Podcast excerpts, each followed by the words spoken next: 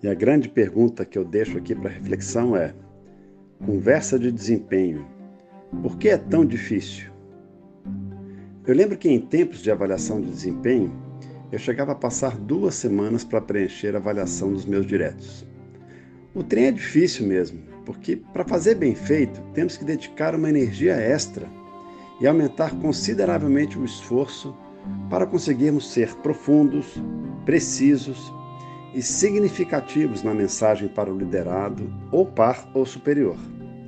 Não pode ser algo como quase tudo que fazemos e já dominamos, quase no automático, no vapt-vupt, naquele ritmo acelerado que já nem incomoda tanto, porque temos segurança para tocar aquele dia a dia. Conversa de qualidade não dá para fazer a toque de caixa. Não dá para ser no automático.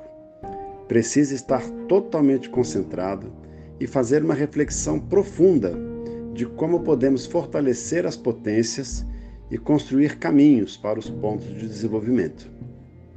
E o dia a dia prefere nos consumir com reuniões, projetos, gestão de crises, porque não nos exige emocionalmente tanto quanto preparar uma conversa de qualidade.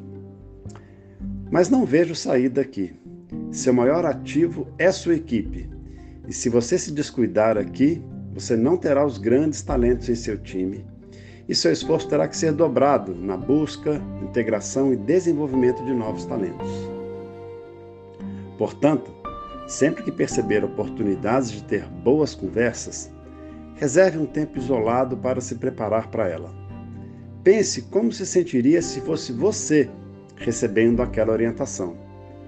E de novo, seja profundo, preciso e traga exemplos reais que possam ajudá-lo no entendimento.